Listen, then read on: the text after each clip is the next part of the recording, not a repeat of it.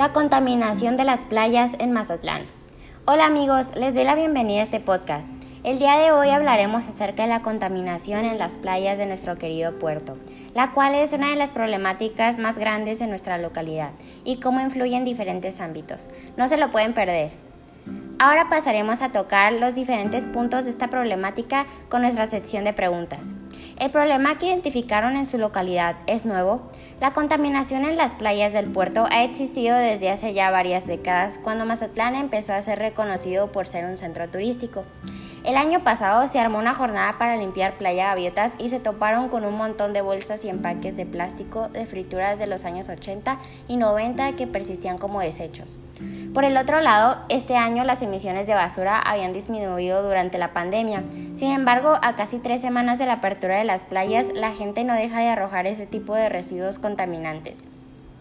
¿Qué consecuencias económicas, políticas y sociales tiene este problema en su localidad?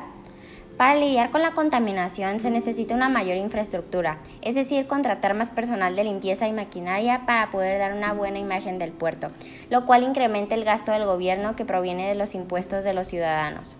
Además, la basura en las playas afecta la salud de sus visitantes y repercute directamente en la destrucción de la flora y fauna marina. ¿Qué utilidad tendría el investigar y buscar soluciones a esta problemática?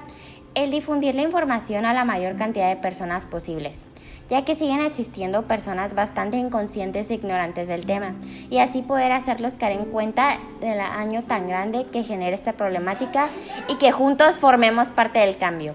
¿Consideras que las investigaciones que hay sobre esta problemática cumplen con las características de la metodología de la investigación? Sí, porque la mayoría de ellas forman una hipótesis y llegan a una conclusión para solucionar el problema, además de obtener sus datos de manera documental, de campo e incluso experimental.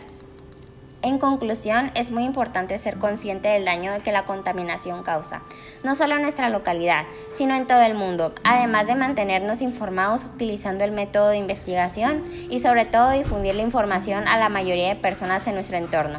Cuidemos el ambiente. Sin más que agregar, me despido de ustedes, mis queridos oyentes, no sin antes agradecer su valiosa atención. Hasta la próxima.